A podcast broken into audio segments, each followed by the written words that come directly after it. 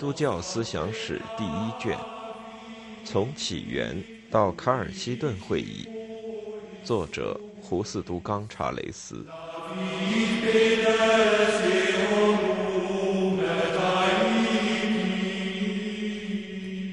第三章：使徒后期教父神学。除了新约正典所包括的各卷之外，现存基督教古籍中年代最早的。是使徒后期教父著作，所以有这个称呼，是因为当时人们认为这些人认识使徒，其中有些看来很有可能，但有些是猜想而已。使徒后期教父这个名称是17世纪才开始使用的，当时只包括五种著作，后来又加上了三种。现在公认的使徒后期教父及其著作，一般指罗马的克莱门特。十二使徒遗训，安提阿的伊格纳修斯，士美拿的波利卡普，希拉波利的帕皮亚，巴拿巴书信，赫马牧人书和致丢格拿都书。除致丢格拿都书之外，其余七种都是写给某些教会的信徒的，因此对我们了解当时的新生教会的生活和思想都很有用。人们从这些著作中可以窥见早期教会由于内部分裂、遭受迫害和与犹太教或异教发生冲突所遭遇的种种问题。这些著作的文体和格调很不一致，其中有书信、教规手册、圣经注释和神学论著，还有意象和预言的记录，以及基督教护教文等等。这种题材的多样化。对我们了解初期教会的各个侧面更有所帮助，因而也提高了这些著作的重要性。罗马的克莱门特，在使徒后期教父著作中，第一部能够较准确地断定其年代的是罗马的克莱门特的《致哥林多人前书》，又称《克莱门特前书》。关于作者的生平，人们所知甚少。能够肯定的是，他在一世纪末做过罗马主教。约于公元九十六年，他给在哥林多的教会写了一封书信。这是他留下来的唯一可靠的著作。虽然没有什么理由足以怀疑这封信是克莱门特写的，但实际上这是在罗马的教会写给在哥林多的教会的一封信，是教会对教会的公开信，而不是以罗马主教的名义写给另一个教会的公函。写信的原因一开头就交代得很清楚，它使我们想起新约保罗书信中所常提到的哥林多教会，那里的基督徒又发生了分歧，有些人采取一种叛逆态度，使罗马的基督徒感到忧虑，因为卑鄙的起来反对正直的，声名狼藉的反对有美名的，冒昧的反对有智慧的，年轻的反对年长的。这封信谈到的主要是一些实际问题，例如导致分裂的恶行和加强团结的美德等等。至于其他神学上的问题，只是点滴的、肤浅的一带而过。克莱门特从两个方面对这些叛逆者进行驳斥：一方面，他认为他们所做的不符合旧约教训；另一方面，不符合斯多葛主义的宇宙自然和谐论。他用简单的办法利用旧约进行辩驳时。他引述旧约历史中一些著名的人物，说明他们如何顺从、和蔼、谦虚。这一部分包括第九章至第十九章的开头，读起来和希伯来书第十一章有点相似。正如以挪因他的顺服而称为义，被接去而永不见死；挪亚因他的善行而被称为信，使世界得以更新。因为主借着他拯救那些平安进入方舟的活物，被称为朋友的亚伯拉罕，因顺从上帝的话而称为信。他听命离开他的本土、亲属和富家，结果失去了一小块土地、一个弱小的家族和一个不大的家业，却承受了上帝的应许。另一方面，克莱门特还采纳斯多格主义关于和谐的学说来发挥他的道德教训。他认为，从一切被造之物之中可以看出一种和谐关系，因为它来自上帝的本性，是上帝亲自把和谐设置在万物之中。上帝是宇宙的制作者，但上帝的作为并不仅限于原始的创造，因为他同时也是统治万物的主。克莱门特把上帝称为造物神，可能是按着柏拉图哲学来理解上帝和世界的关系，像是一位神工巧匠，利用本来存在的质料，模仿某种高于它本身的理念或模型而付之以形式。但克莱门特对创造问题并未详加解释，因此很难断定他所用的“造物神”这一称号的确切含义。既然他把上帝称为万物之主，而且同时又把它和斯多葛主义的和谐结合起来，这就足以证明克莱门特确实受到斯多葛主义天命论的影响。如果考虑到当时斯多葛主义正盛行于罗马，这也就没有什么奇怪的了。此外，克莱门特的上帝观还含有很明显的三一论内容，在他的书信中有几处出现过三位一体的表述或套语。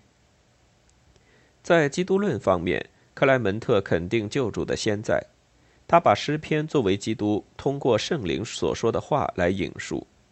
耶稣按着肉体来说是雅各的后裔。此外，根据亚历山大抄本有一处尚可存疑的原文，他还把基督所经历的苦难称为上帝的苦难。在这封书信中，我们第一次看到以使徒统序作为教会圣职权威的根据的提法。使徒们在耶稣的启发下，预料到教会将来需要有由明确制度产生的权威性领导，因此他们指定某些圣徒作为他们的后继者。后来，这些人指派某些神圣者做自己的继承人，到时候继承人又同样指派他们的继承人。这些领袖不是由教会的群众推选的，因此群众也不能废黜或罢免他们。克莱门特把这些负责领导教会事务的人称为主教和执事，有时主教又称长老。显然，这时的主教和长老之间还没有明确划分固定的界限。克莱门特在当时享有很高的声誉，因此很早就有人把一些著作说成是他的论著，以便借着他的威信加以传播。其中最早的有《克莱门特致哥林多人后书》。这封书信实际上是一篇讲道录，大约作于公元一百五十年。关于作书的地点，学者间没有一致的看法，多数认为可能是哥林多或罗马。书的主旨是劝勉信徒当趁今生及时悔改认罪，因为到了来世就再也没有悔过的可能。下面将讲到同一时期的另一部流传在罗马的著作《赫马牧人书》。该书也是以号召信徒悔过为主题，这可以证明二世纪中叶罗马基督徒把忏悔作为其宗教生活的中心内容之一。关于忏悔或称告诫的教义，克莱门特后书所述的和赫马牧人书大致相同，这里不详加讨论。此外，后书还讲到有关教会和基督论等教义。都是针对当时有人将肉体和灵性截然分开、两者互不相干的主张而展开的。克莱门特后书的作者说道：“而且你们中间切不可有人说他的肉体不会受到审判，也不再复活。应该想一想，你们是在什么状态中得救的？是在什么状态中眼睛得以复明？难道不是体现在肉体吗？所以必须保护肉身。”如同上帝的殿一样，因为你们是在肉身中蒙召，就该在肉身中应召而来。既然拯救我们的主基督当初是从灵成为肉身的，并在肉身中呼召我们，同样，我们也将在肉身中承受我们的赏赐。后书作者就是在强调肉体也具有属灵的意义的基础上来发挥他的教会观。其中最显著的特点就是肯定教会的先在。因此，弟兄们，只要我们遵行我们父上帝的旨意，我们就属于原初的教会及属灵的教会。它是先于日月被造的。不仅如此，书上和众使徒都讲明，教会不属于现世，而是从起初就有的。因为教会是属灵的，并在基督的肉身上表现出来，好让我们知道。如果有什么人在肉身中保护教会，使他不致败坏，他将在圣灵中重又得到教会，因为肉身是灵的模本。凡是损坏模本的，就不能再得到原来的。因此，弟兄们，这就是说，你们应保护那属肉体的，才能享有那属灵的。如果我们认为肉身就是教会，灵就是基督，那么凡损害教会的人，也就损害基督了。这样的人将不能在灵中承受基督。我们的肉身能够享有这么丰富的生命，并得到永生，因为它和圣灵是密切相连的。从上面引述的几段原文可以看出，作者的基督论似乎有些混乱。不过，至少可以认为。作者对基督的神性和人性无疑都是肯定的，至于基督和圣灵的关系，就讲得不大清楚。也可以说，在这部著作中，虽然已有很明确的道成肉身的教义，但其三一论则还是比较模糊的。十二使徒遗训，十二使徒遗训无疑是在近代发现的最重要的文学名著之一。这部著作被淹没在古代旧书丛中，已历经一千多年。一八七五年才在伊斯坦布尔重被发现。除希腊文文本以外，还有一些拉丁文、阿拉伯文、科普特文、格鲁吉亚文和叙利亚文的译文残篇。一八八五年，全部资料出版问世后，许多学者进行了大量的研究工作。它的起源、作者和成书年代曾引起许多争议。尤其是对成书年代始终没有定论，有些人认为应定为公元七十年耶路撒冷被毁以前，也有主张稍晚的。总之，这部书有可能是作于一世纪末或二世纪初，但其中包括了一些更早的原始材料。作书地点是距当时基督教传播中心稍远的叙利亚或巴勒斯坦的某一偏僻地方，这可以说明和使徒有很大距离。也正是因为这一点，使研究者在确定其成书年代和地点时觉得异常困难。遗训共有十六章，分为三个部分。第一部分，第一章第一节到第六章第二节，通常称为两条道路文稿。下面将讲到的，在所谓巴拿巴书信中，也有和这相似的一个文稿。可能它本来是一个早于并独立于遗训和巴拿巴书信的材料。后来被这两部书的编者加以修改和采用。这个文稿讲到两条道路，即生命之道和死亡之道。凡爱上帝、爱邻舍、避恶就善、遵行基督徒守则的，都是按生命之道行事；但死亡之道却受诅咒。凡依这条道行事的人，都是不诚实、邪恶、虚伪和贪婪的。第二部分。第六章第三节到第十章第七节，包括一系列有关圣礼的教导。第七章论述洗礼问题，规定通常应将全身浸入活水及江河流水之中，但在极端缺水的情况下，也可以用水淋浇受礼者的头部，奉父子圣灵的名连浇三次。这是最早提到施行洗礼时可以不必用浸入式的文本。关于洗礼的问题，你们既已领受了上面的教训，就要依下述方法施洗：要奉父、子、圣灵的名在流水中施洗；但如没有流水，也可用别的水；如不能用冷水，也可用温水；如水量不够，也可在头上奉父、子、圣灵之名连浇三次。行礼以前，施洗者和受洗者都应和其他做得到的人一同进食。尤其是受洗者，更应事先禁食一到两天。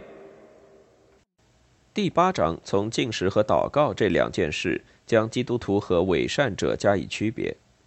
伪善者每周第二天和第五天进食，而基督徒则在另外两天进食。至于祷告，基督徒每天都背诵主祷文三次，伪善者并不这样做。第九、十、十四章的内容。自遗训发现以来，一直在学者中引起争论。第九和第十章提到一种称为圣餐的聚餐式，其中虽只提到面包和酒，但参加聚餐的人都可以吃饱喝足。可是第十四章又讲到一种在主日举行的聚餐式，而且认为是一种献祭，在这种聚餐以前应举行忏悔式。问题在于。这几章所讲到的究竟是指同一种仪式，还是两种不同的仪式，即前两章所讲的是指爱宴，而第十四章所讲的才是严格意义上的圣餐礼。还有人主张另一种可能性，即在某种场合中，可以在举行爱宴的同时，又守圣餐礼。遗训第三部分，第十一章到第十五章，实际上是一种教规手册。第十一至十三章讨论假先知问题，真伪先知该如何辨别呢？遗训认为可以凭行为来辨别真伪。如果自称先知的人向信徒要钱用，要信徒设宴请他们，言行不一致，那便是假先知，是基督贩子。可是真先知却应得到支持。全体信徒应当供奉他们。第十四章又谈到圣餐问题，这里把它称为献祭，但似乎不是把基督当作祭品，而是将这种聚餐式作为基督徒的献祭，在上帝面前供奉。第十五章讲到主教和执事都应由信徒公选，但对他们和先知的关系却未加说明。最后，第十六章讲述世界末日。和应如何为他做好准备等问题。从基督教思想史的观点来看，遗训之所以重要，就在于从它可以看出，基督教神学很早就出现了道德主义倾向。在某一时期内，这似乎仅仅表现于墨守教规，例如在如何区别基督徒与伪善者的问题上，只要看他们在哪一天进食，或是否每日背诵主祷文三次。另一方面，在研究基督教疑点史的角度来看，遗训也具有重要意义，因为其中包括关于洗礼和圣餐礼的一些规定和说明。在洗礼方面，既认为在一般情况下正规的做法是采用浸入式，但又不排斥灵浇式。上面说过，这是提到可以使用这种方式施行洗礼的最早记载。至于圣餐礼，遗训似乎证明，在最初一个时期。爱宴和圣餐礼之间还没有明确的区别。此外，第九章所提到的感恩祷告似乎是习用犹太教祝圣节的仪式，这说明基督教有许多礼仪可以一直追溯到古代犹太教的习俗和传统。关于教会组织制度的演变和发展，从遗训可以看出，从最初凭神授才能和威望树立领导权威的制度，逐渐转到教会等级制的确立。期间有一个过渡时期或发展的过程。从遗训可以看出，先知起初在教会中享有极高的威信，但是如何识别真伪先知和如何鉴定各种神授恩赐的真伪问题，逐渐变得尖锐起来。后来，在先知以下又现了主教和执事等职位，最后先知逐渐消失，代之而兴起的是一种等级分明的教会组织制度。